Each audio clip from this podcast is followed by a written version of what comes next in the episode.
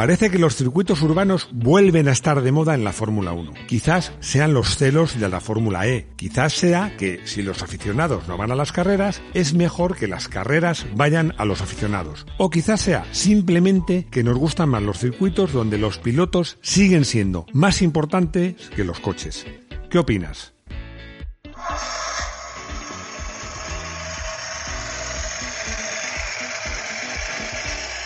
Bienvenidos al garaje hermético. Enciérrate con nosotros.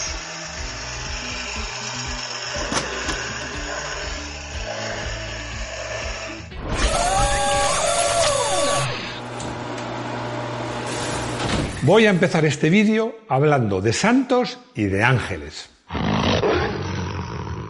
Sí, porque os voy a hablar de San Isidro Labrador.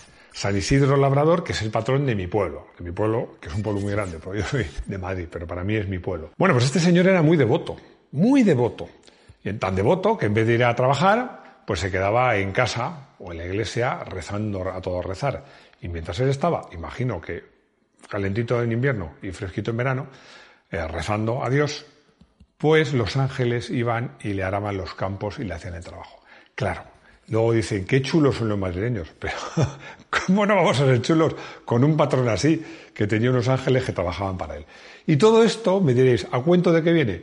Pues a cuento de que voy a intentar hacer lo mismo, porque yo soy un devoto, un devoto del motorsport. Y para este vídeo me van a ayudar unos ángeles, entre comillas, que son cuatro personas que saben un montón mucho más que yo, desde luego, de carreras y de coches, que son dos pilotos de Fórmula 1, Emilio de Villota y Luis Pérez Sala, un pilotazo al que tengo por muy buen amigo mío, Luis Villamil, y Javier Morcillo, director de la Escuela Española de Pilotos. No van a estar físicamente, pero ya he hablado con ellos y me han contado algunas cosas que os van a interesar. Pero antes, para que no os metáis conmigo, voy a trabajar yo un poquito, ¿no? Antes de llegar a lo que me han contado ellos. Bueno, eh, la verdad es que este vídeo se me ha ocurrido, aparte que alguno me lo habéis dicho, después de las brillantes, hay que poner comillas aquí, comillas, comillas, brillantes actuaciones de Lewis Hamilton en los últimos, sus últimos grandes premios, sobre todo en Bakú. Aquí hay que poner un pito, importante de, Lewis Hamilton. Bueno, la verdad es que una cosa está clara. En general, en los circuitos urbanos importa más el piloto que el coche. Y por eso hay mucha gente que aboga porque tendría que haber más circuitos urbanos. Curiosamente, y hay que ser justo, uno de los pilotos que dice que tendría que haber más circuitos urbanos es Lewis Hamilton. En la Fórmula 1 siempre ha habido circuitos urbanos, siempre, desde el principio. Bueno, voy a afinar un poco el tiro. Siempre ha habido circuitos no permanentes, porque algunos se hacían en ciudades, otros se hacían en un puerto, en un parking, eh, bueno, en un parque, puerto, parking, parque, es que no me quiero liar, pero es verdad, en esos tres sitios, ¿no? Eso se hizo desde el principio. Bueno, os recuerdo, por ejemplo, que el circuito de Las Vegas era un parking o el circuito precioso, pero ya no existe. Bueno, se puede ir y ver lo que era, ¿no? Que es en el famoso puerto de la Copa América de Valencia, era un circuito espectacular. Vamos a analizar algunos de los circuitos de este tipo más destacados que ha habido. Montjuic. Al principio, estos circuitos se montaban lógicamente por una razón obvia, que era la falta de infraestructuras. No había circuitos. Como no había circuitos, pues se apañaban unas calles, unas carteras, lo que fuera. Bueno, se han nacido tantos y tantos circuitos, como por ejemplo Alemans, ¿no? Por decir, citar solo uno, Mónaco, que ya hablaremos de él aquí. Y fue el caso de Montjuic, que se, se, se organizaba, si el trazado era en el parque de Montjuic. Bueno, este circuito, como os digo, nació porque en España no había circuitos. Pero es que luego, cuando se inauguró el Jarama, se alternaban las carreras entre Barcelona y Madrid, Montjuic y el Jarama. No solo se hacían en el Jarama. Y esto fue así, ¿hasta cuándo fue así? Voy a tirar de guion, tengo una tabla nueva, fijaros qué chula, que me la compró Rodrigo, porque la, la otra la he perdido. Bueno, pues eso fue así hasta 1975. ¿Qué pasó ese año? Pues pasó una desgracia, porque en entrenamientos hay un, un rasante que me lo ha apuntado aquí, el rasante del estadio, la llegada al estadio, Además, las imágenes eh, impresionan porque los coches ahí saltaban. Pero es que encima el pobre Stommelen, eh, el alerón se le desprendió y claro, perdió el control del coche por completo. Se fue a estrellar Había, no había público, en realidad eran comisarios y periodistas sobre todo, pero el hecho cierto es que murieron cinco personas y hubo diez heridos. ¿no? Y entonces nunca, nunca, nunca más hubo ninguna carrera, ni de Fórmula 1 ni de nada, en la montaña de Montjuic. Y es que Montjuic, aparte de no tener japatorias, era muy rápido, era un circuito muy rápido. Curiosamente, este suele ser un problema de este tipo de circuitos. ¿Por qué? Porque generalmente cuando trazas las calles y las avenidas las haces rectas, ¿no? Entonces al final muchos de estos circuitos son zonas muy rectas, muy rápidas y luego con ángulos, pues esquinas, ¿no? Hay muchos circuitos muy rápidos y Montjuic era un circuito muy rápido. Mónaco. No podemos hablar de circuitos urbanos en la Fórmula 1 y no hablar de Mónaco. La verdad es que he puesto Montjuic primero porque me gusta mucho Montjuic y porque es español. La, verdad es que no sé por qué he puesto el orden, lo estoy pensando ahora por orden de caída. Bueno, catalán es español. Bueno, da igual, no voy a entrar en eso.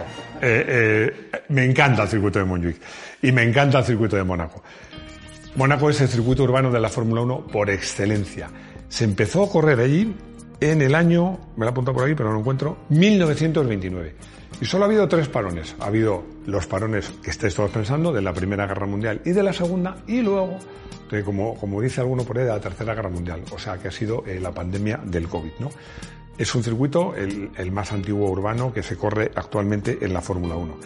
Bueno, eh, este circuito ha dado lugar a escenas muy curiosas para mí. Para mí la más curiosa fue la de 1955, cuando Alberto Ascari se cayó con coche y todo al agua, ¿no? Pero bueno, ahora han hecho, la verdad que está muy bien resuelto. Hay, incluso hay alguna escapatoria y, bueno, han puesto chicans, la piscina, en, en, esa zona del puerto. Y es un circuito, también es lento, que podemos considerar un circuito bastante seguro. Long Beach, hay trazados que a lo mejor no se pueden considerar urbanos, pero de luego no son permanentes. En el caso de los circuitos, de estos dos circuitos, que voy a la hora y a continuación, que son de los Estados Unidos de Norteamérica, pues son obvios. Este es Long Beach y el otro Las Vegas. Es que Long Beach, Long Beach, en parte, parte del trazado discurría por el puerto. De hecho, desde el famoso Mary, que yo creo que es el transatlántico, después del Titanic más famoso del mundo, que ya no se usa como barco, pero se usa como hotel de lujo, se podía ver la carrera. ¿no? Bueno, era un circuito que realmente bastante retorcido.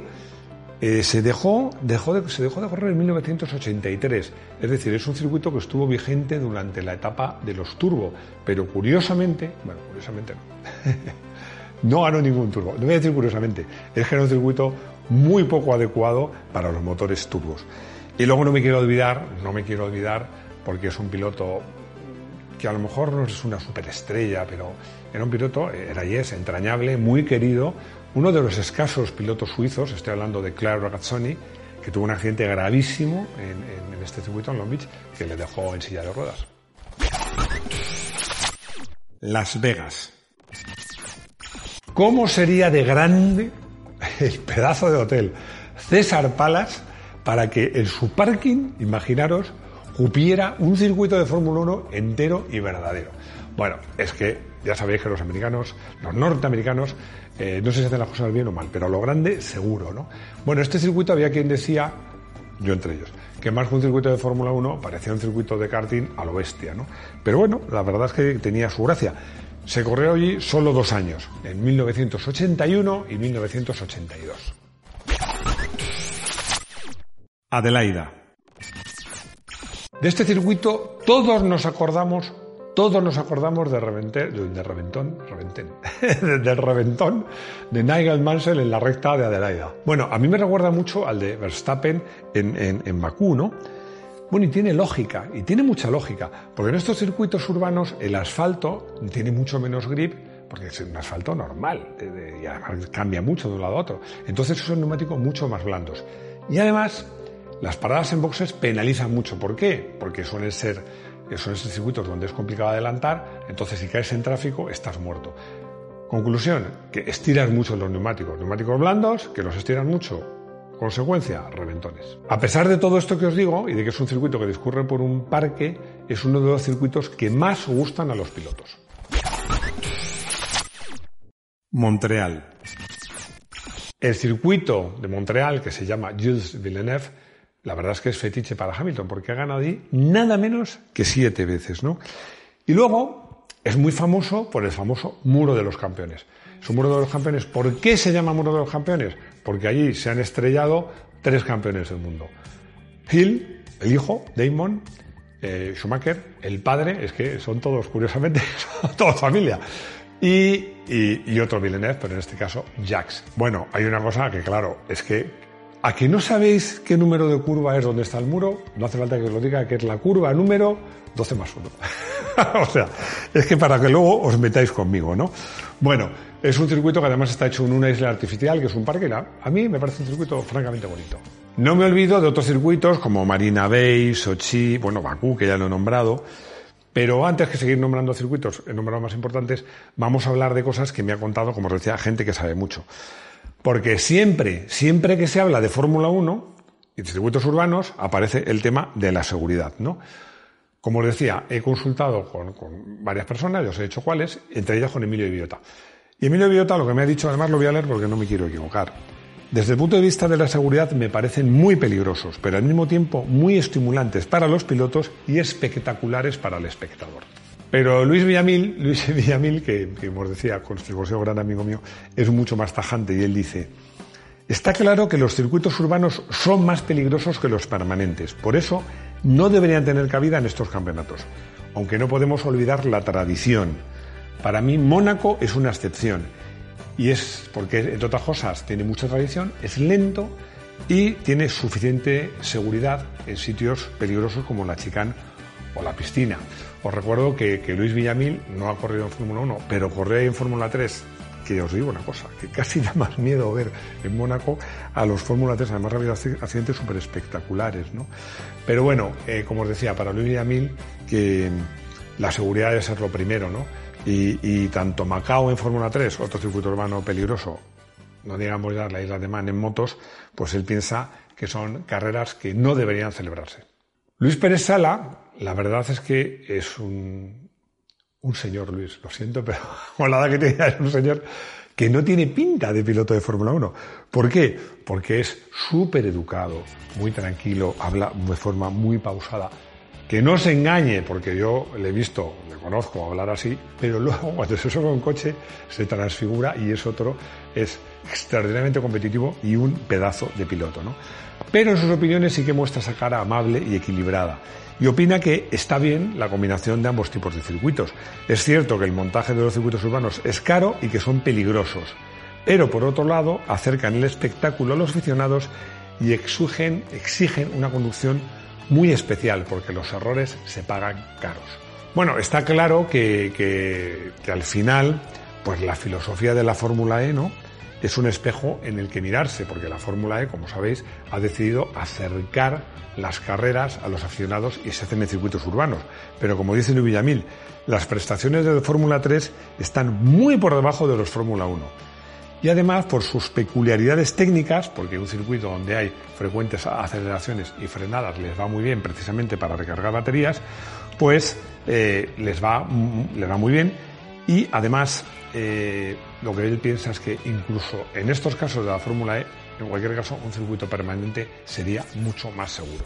Me, gusta que un piloto como Luis Villamil, que es un piloto extraordinariamente seguro y que, yo recuerde, Luis, espero no, que no me cometa ningún fallo, no ha tenido ningún accidente realmente grave en su carrera deportiva, se preocupe tanto por la seguridad. Pero vamos a abrir otro melón, hablando de circuitos no permanentes, ¿no?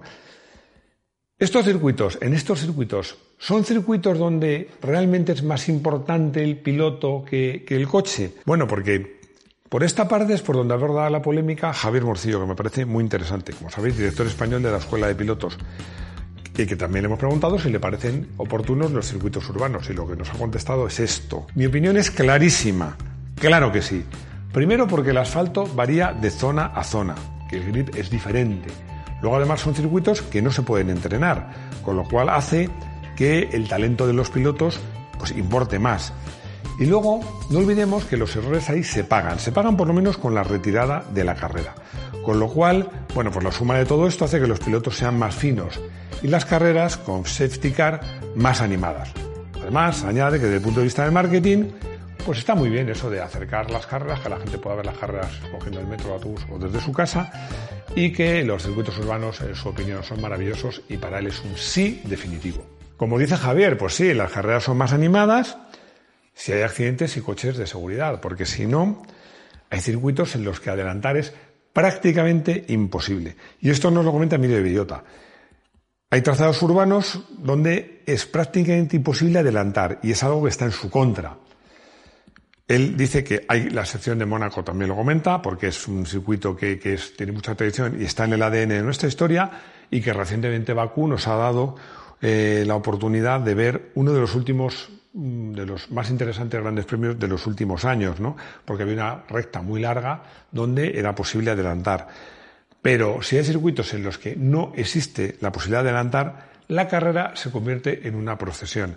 Y, en su opinión, para ver procesiones, pues mejor nos vamos a la Semana Santa de Sevilla. Eh, ya sabéis, a los que no los conozcáis, que Emilio es, una persona que tiene así pinta muy seria y tal, pero tiene muy buen sentido del humor. El resumen es sencillo. Si los trazados permanentes ofrecen un nivel de seguridad suficiente y es posible adelantar, pues son una alternativa muy interesante, porque son circuitos donde el piloto cobra protagonismo vuelve a ser más importante el piloto que el coche. Y, otra cosa en la que todos estamos de acuerdo, todos, es que Mónaco mm, está aparte. Mónaco es un circuito que tiene una tradición que, ¿Se pueden poner en entredicho los circuitos urbanos? Sí, pero Mónaco no. El rey de Mónaco, bueno, antes de deciros quién es el rey de Mónaco, eh, ¿por qué comento esto? Porque si decimos que los circuitos urbanos son difíciles, que Mónaco es el, el sumo del circuito urbano y que por tanto ahí solo ganan los mejores pilotos, es una muestra de, cuáles, de cuáles son los mejores pilotos. El piloto que tiene el récord de victorias en Mónaco es un piloto que, si no fuera por un fin, digamos, tuvo un final antes de tiempo, podría haber ganado incluso más carreras en Mónaco. Ganó seis, por supuesto, estoy hablando de Ayrton Senna, ¿no? Luego tenemos a Schumacher, que ganó, se quedó muy cerquita, ganó cinco. Luego tenemos a, Prost, con cuatro. Y Hamilton, que tiene tres, es el piloto en activo con más victorias en, Mónaco. Pero os digo siempre, para mí Hamilton es un grande, eso es indiscutible. Pero eh, su grandeza y su palmarés no van en paralelo, porque va a tener más títulos mundiales que nadie, seguramente sí, pero para mí no es el más grande, seguramente, de la historia de la Fórmula 1. Y esto es una de las pruebas de que así es. Llegamos a lo que Rodrigo llama final feliz, no sé qué estará pensando. pero bueno, el final feliz que yo voy a dejar que sean nuestros invitados lo que hagan la conclusión, ¿no?